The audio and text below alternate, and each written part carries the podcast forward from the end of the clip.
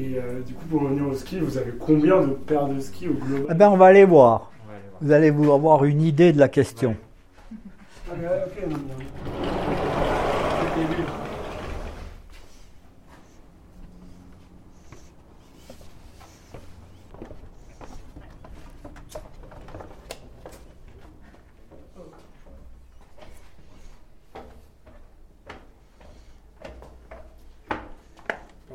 Ah oui. D'accord. Voilà. Alors les vieux skis sont là. Je vais faire euh, je suis au paradis. Bienvenue dans l'atelier de Papy Ski, aussi appelé Jean-Paul. Je vous le présente. Il est né dans la ferme de ses parents à Saint-Gervais-les-Bains en 1943, et il a toujours vécu ici, sur cette jolie pente face au Mont Blanc. Il a exercé au cours de sa vie une multitude de métiers dans la vallée, gérant de magasin de ski, moniteur, restaurateur de ski chez Atomic, couvreur ou même préparateur de ski de kilomètres lancés. Et tout au long de sa vie, Papy a vu la Haute-Savoie se transformer. Et alors un jour, la ferme de ses parents doit être vendue, et il se retrouve face à l'immensité de sa collection de skis à stocker. Et c'est presque naturellement qu'il en est venu à construire au fond du jardin le musée du ski. C'est une collection privée sans prétention qu'il a amassée au fil des années, des amitiés, des échanges et des brocantes. Aujourd'hui, la collection se compose de centaines de paires de skis. Ça va du ski alpin, de fond, de skating, mais aussi de kilomètres lancés, des premiers skis en bois aux skis paraboliques d'aujourd'hui, en passant par une myriade de technologies de fixation. Mais il y a également des monoskis, des squales, des engins de glisse tout genre, des pots de phoque, des bâtons et des photos d'époque. Mais je dirais que la richesse de cette collection réside dans toute la connaissance de Papy, enrichie d'humour, de prise de position, ainsi que 80 ans d'anecdotes, qui nous aident à comprendre le ski, son évolution, et qui d'une manière nous invitent à regarder la montagne autrement. Il vous ouvre aujourd'hui les portes de sa collection, vous raconte l'histoire du ski et n'oublie jamais de finir la visite par le médicament, la sapinette maison. Je m'appelle Julien et je vous invite à découvrir la collection de ski de mon grand-père. À travers ce projet, je souhaite partager cette collection avec vous et vous faire découvrir le ski, selon Papy Ski. Bonne écoute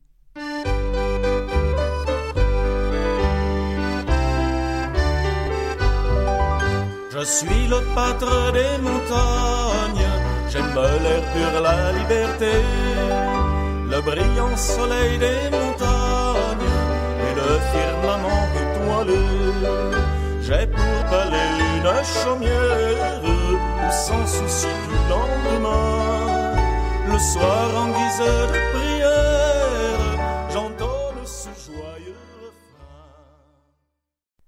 À quoi ressemblaient les vallées avant la construction des remontées mécaniques? Quelle était l'activité économique sur place? En racontant l'histoire de Saint-Gervais, Papiski nous raconte comment le ski s'est développé en France, qui étaient les premiers skieurs et comment la montagne a été façonnée pour accueillir cette nouvelle activité.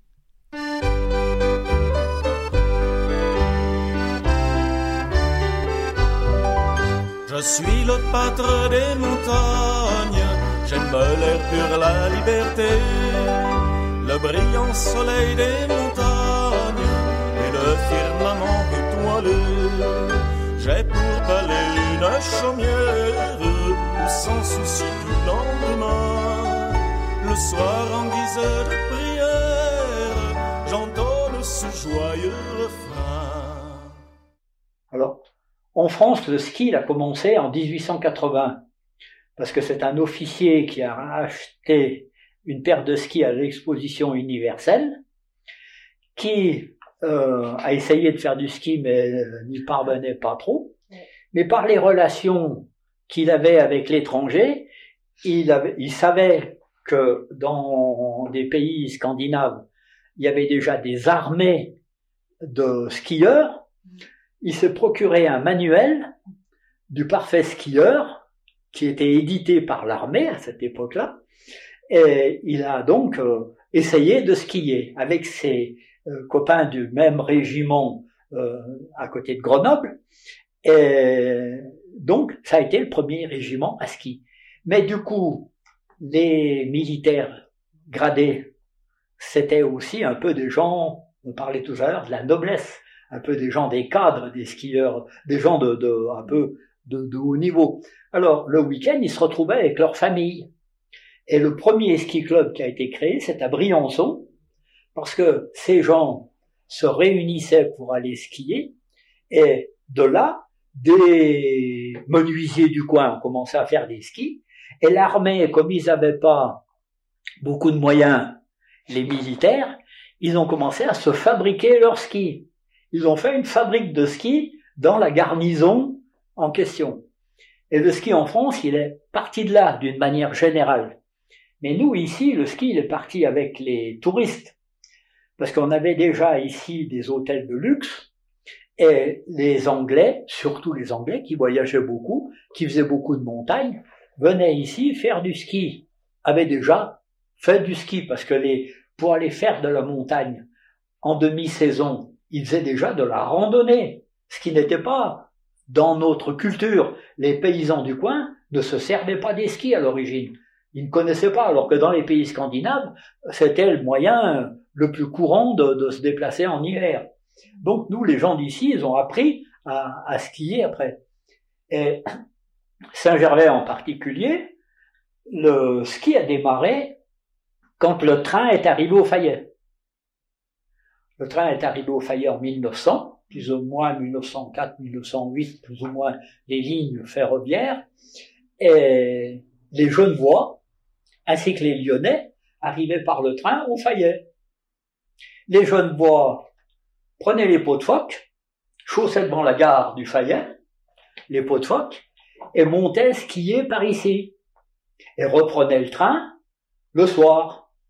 Et très rapidement, ils ont trouvé ici tous les chalets qui n'étaient pas habités en, hiver, ce que nous on appelle les fermes de demi-saison.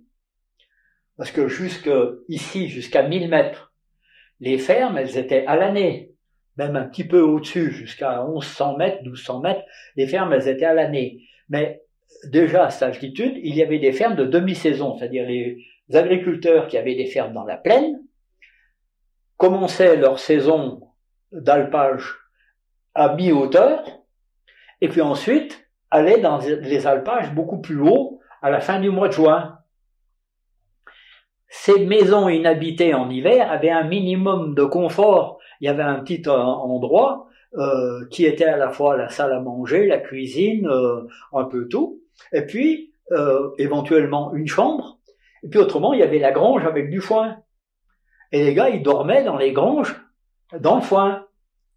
Et le dimanche soir, ils repartaient au Fayet à ski, reprenaient le train et rentraient chez eux. Alors, les Suisses venaient dans les chalets et les Lyonnais allaient dans les hôtels. Les Lyonnais, un peu de Parisiens, puis un peu de gens un peu de n'importe où, puis les Anglais et les Allemands. Eux allaient dans les hôtels. Et en 36, vu la fréquentation qu'il y avait, la demande qu'il y avait un peu partout en France, eh bien, il y a des gens qui ont eu l'idée de faire des téléphériques. Parce qu'il y avait déjà eu des systèmes euh, en Autriche, euh, déjà en Suisse, des systèmes de remontée mécanique. Beaucoup d'endroits, euh, pour faire du ski, ils utilisaient une route d'été qui déneigeait et avec des engins à moteur, voiture, voiture à chenille ou voiture à cheval, montaient les clients au sommet d'une pente et les gens descendaient. Et donc ici, en 36, ils ont commencé à faire les premiers téléphériques. Les Ouches, Saint-Gervais, Mogène, tous ont démarré en 36, 35, 36. Les premiers congés payés aussi. Ça correspond. À peu près, quoi. Voilà, ça correspond. Est-ce que je pense pas que c'était les congés payés qui ont motivé le système? Ça a été la disponibilité de, des gens et de la finance qui a fait ce, ce phénomène. Parce qu'il y a eu un peu une conjoncture économique favorable et ça a donné l'élan de, de ce truc-là. Et les Suisses, après, quand il y a eu les remontées mécaniques, eh bien, ça a fait un afflux supplémentaire de gens et les stations ont vraiment démarré à ce moment-là. Alors, ici, dans les Hautes-Alpes, tout de suite après, dans les Pyrénées presque en même temps, ça a bougé de partout en même temps. Saint-Gervais avait c'était déjà une ville thermale. Saint-Gervais, ils avaient l'avantage d'avoir une grosse infrastructure hôtelière. parce que avec les thermes et avec l'alpinisme, ils avaient déjà des hôtels. Alors beaucoup d'hôtels n'étaient pas très modernes parce qu'ils n'avaient pas de chauffage. Donc au début, ça a été un peu délicat. Mais la clientèle n'était pas exigeante comme, euh, comme elle l'est maintenant. Elle se satisfaisait du système. On trouvait des moyens de chauffer. On chauffait le lit, on bassinait, on faisait des trucs comme ça. Et puis, dans certains hôtels, on a fait des cheminées. Dans chaque, euh, dans chaque chambre, dans chaque truc. C'est seulement un petit peu après, en même temps, si ça s'est développé, qu'on a fait des hôtels plus modernes. D'ailleurs, à Saint-Gervais, des hôtels s'appellent l'hôtel moderne, où on a mis le chauffage d'entrée. Mais au départ, les thermes et l'alpinisme, ça ne se faisait que l'été. Mais par contre, il y a eu des hôtels d'altitude qui n'étaient pas vraiment des hôtels. À cette époque-là, on appelait ça chalet-gîte, un peu comme un style de refuge. Des hôtels avec un confort moindre, quelques chambres, et puis des dortoirs. Alors quand je reviens au développement des Suisses, les Suisses, après, ont créé des associations, ils ont acheté des chalets, rénové des chalets, ou construit carrément des chalets. Alors, le premier ici, c'est celui qui est juste un peu plus haut, la Bruyère. La Bruyère, c'est les chrétiens sociaux. Syndicat chrétien de Genève. Devant le chalet Rémy, il y avait un chalet, c'était uniquement les femmes. Le ski club des dames. Et les, les hommes, on les envoyait dans le chalet suivant, plein air PTT. Voilà, c'était le club des, postes euh, genevoises. Et puis, il y a une piste qui s'appelle la finance, parce que le chalet qui est au sommet de cette piste de la finance, qui s'appelle le chalet de l'Arna, eh bien, c'était les banquiers suisses, qui n'étaient pas les banques d'aujourd'hui. Ils n'avaient pas tout à fait les mêmes moyens, tu vois, ils venaient pas en club comme ça, mais enfin, malgré tout, les cadres. Moi, j'ai très bien connu euh, qui venait à la Bruyère, donc chez les chrétiens sociaux, le directeur de la Banque des Quatre Cantons. Même les cadres n'avaient pas les mêmes exigences que, que maintenant. Mais alors, voilà, ça s'est développé après d'une autre manière. Et puis, quelques-uns qui sont venus dans les clubs au départ et qui après ont fait construire des chalets ou racheter des chalets euh, à aménager. Donc, euh, c'est. Alors, pour une partie, c'est les jeunes bois, et pour l'autre partie, eh bien, les Lyonnais, les Parisiens ou d'autres ont fait construire des chalets. Au Bétail, il y a eu très rapidement des jolis chalets qui se sont construits pour des familles carrément.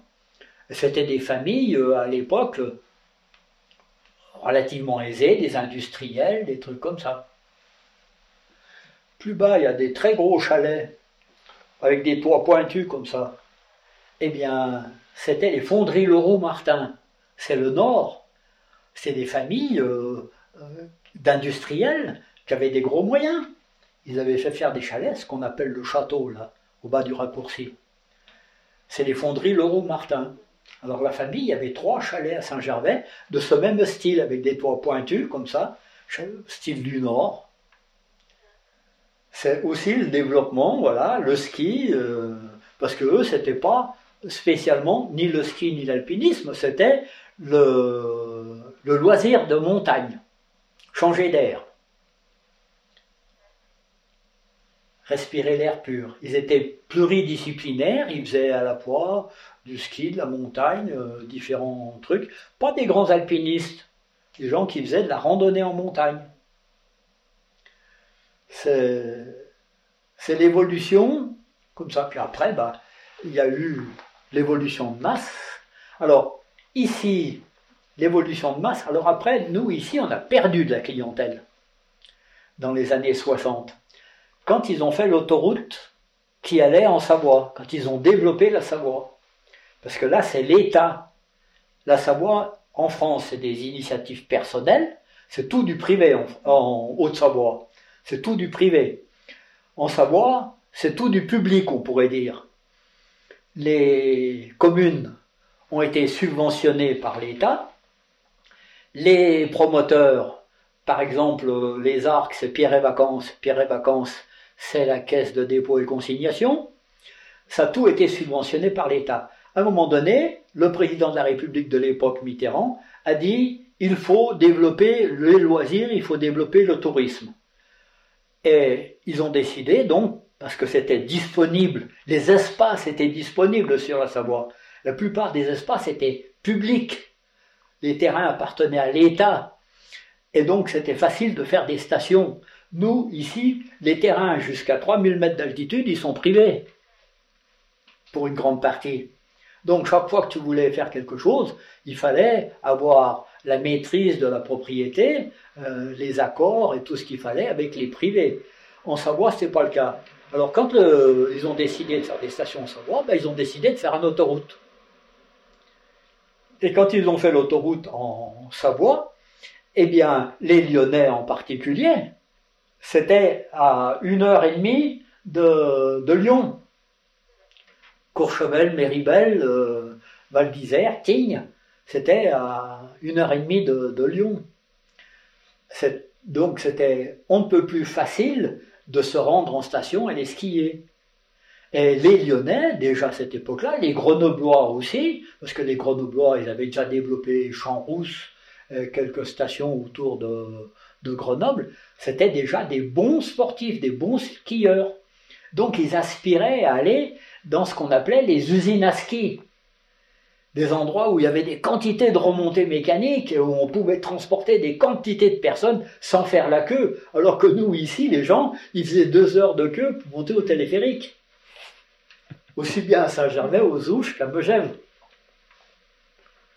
Le développement a été très différent entre la Savoie et la Haute-Savoie.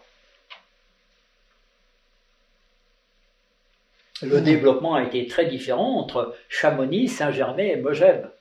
D'où les rivalités pendant des années et des années, parce que Megève, eux, avaient accueilli les Rothschild, et ça avait aidé au développement de l'hôtellerie, euh, des remontées mécaniques, de la clientèle commerciale de prestige et tout.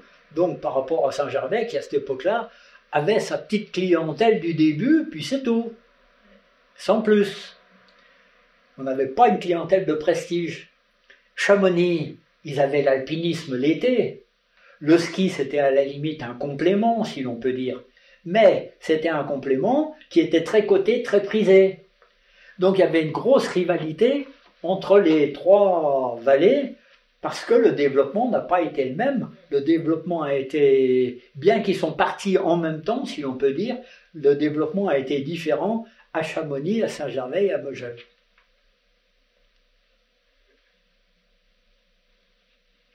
Et alors, euh, toutes, ces, toutes ces infrastructures qui naissent et tout, les, les, stations qui, qui se développent, des remontées qui se construisent, euh, ils, viennent d'où euh, les gens qui ont construit et qui ont fait Les gens du coin. Les gens du coin. Ici, les remontées mécaniques ont été construites partout d'ailleurs, plus ou moins en France. C'est le même, au départ, ça a été plus ou moins les mêmes constructeurs. Ici, c'était un exploitant forestier à Salanches qui s'appelait Viard. Ils avaient une grosse scierie et ils faisaient déjà depuis des années du débardage par des câbles, des systèmes à câbles. Donc on a retrouvé ça aussi dans d'autres régions en France, mais par exemple Montgenèvre, eh bien c'est la même entreprise qui est allée faire les premières remontées mécaniques à Montgenèvre, tout de suite euh, après euh, celle d'ici parce qu'eux, ils avaient la compétence de la maîtrise des câbles, d'installer des pylônes, de faire des trucs comme ça. Alors il leur, manquait après la technologie du téléphérique. C'est pas eux qui construisaient le téléphérique. Eux, ils construisaient les gares, les pylônes, ils tiraient les câbles et tout. Après, la mécanique des téléphériques, ça s'appelait Appleuvage à cette époque-là. La, la, grosse entreprise qui faisait ça. Euh, société d'application de levage. Donc euh, eux, euh, c'était les, si tu veux, c'était les fabricants des systèmes de câbles pour le truc forestier.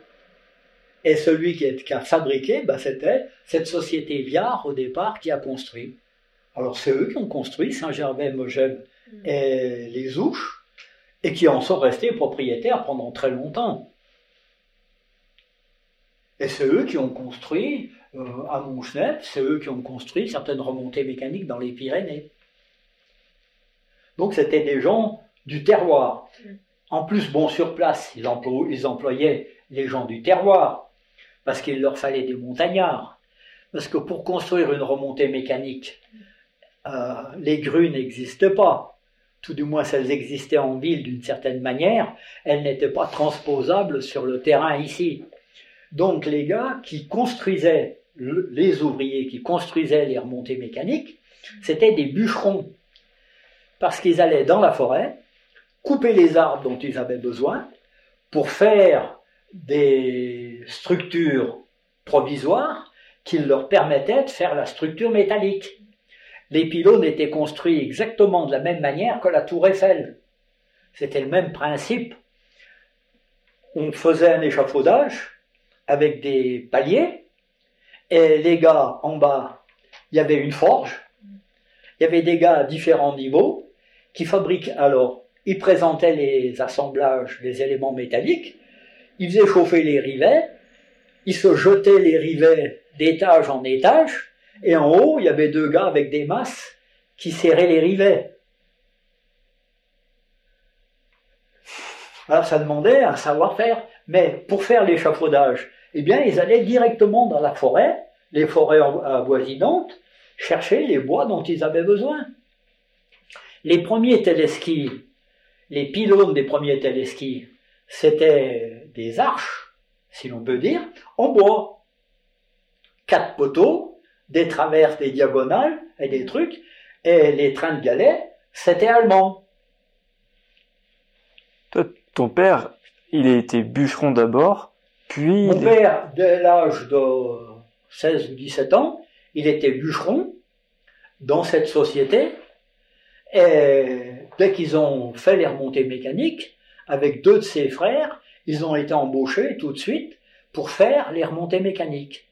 Il y en a un qui était plus menuisier, les autres étaient plus bûcherons et, et manuels, et donc ils ont travaillé. Et c'était un peu les chefs, parce qu'ils savaient faire tout ça et ils embauchaient les agriculteurs du coin, qui eux, c'était la tradition déjà. Les agriculteurs ici ne vivaient pas que de l'agriculture, ils étaient tous pluriactifs. Et quelquefois, ils étaient bûcherons l'hiver et euh, agriculteurs l'été. Eh bien, euh, ces gars-là étaient embauchés pendant la saison d'été pour construire les remontées mécaniques, charrier avec les chevaux, ils étaient euh, loués à la journée, et avec les chevaux, ils coupaient les bois, ils charriaient les bois, et puis ils faisaient les pylônes. Et puis les téléskis, euh, ils faisaient les pylônes, la même chose.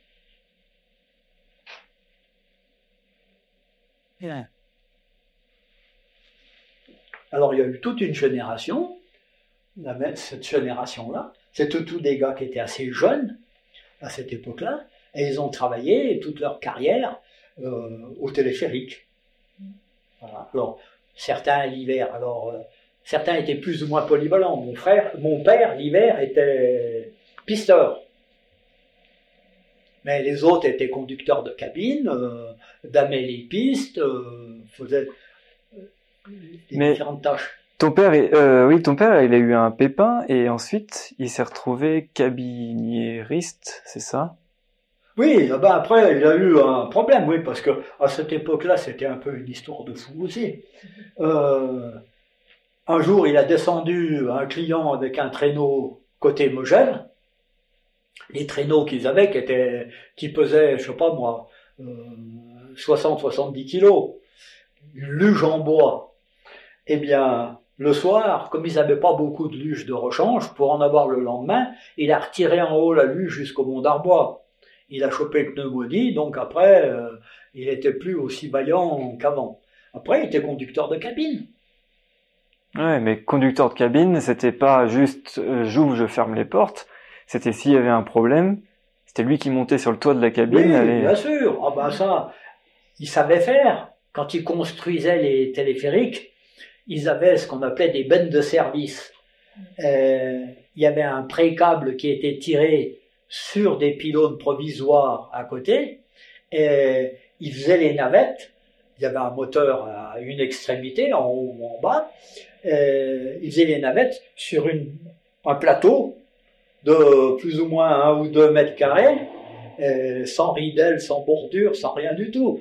La sécurité actuelle verrait ça, euh, il serait fou. Voilà. Et donc, ils étaient habitués au système aérien, pas le vertige, pas, le truc, effectivement. Et puis l'été, ben, ils étaient agriculteurs, mais ils faisaient aussi mécaniciens, c'est-à-dire que l'été, les gars, un certain nombre de ces ouvriers travaillaient soit à construire des nouvelles remontées mécaniques, soit à moderniser ou entretenir celles qui existaient. Alors ils devenaient tous plus ou moins un peu mécaniciens. Alors c'est pas de la mécanique d'horlogerie, mais ça demandait un savoir-faire quand même euh, assez, assez particulier. À tel point que maintenant l'entretien des remontées mécaniques, ce sont que des entreprises certifiées qui le font pour avoir un maximum de sécurité.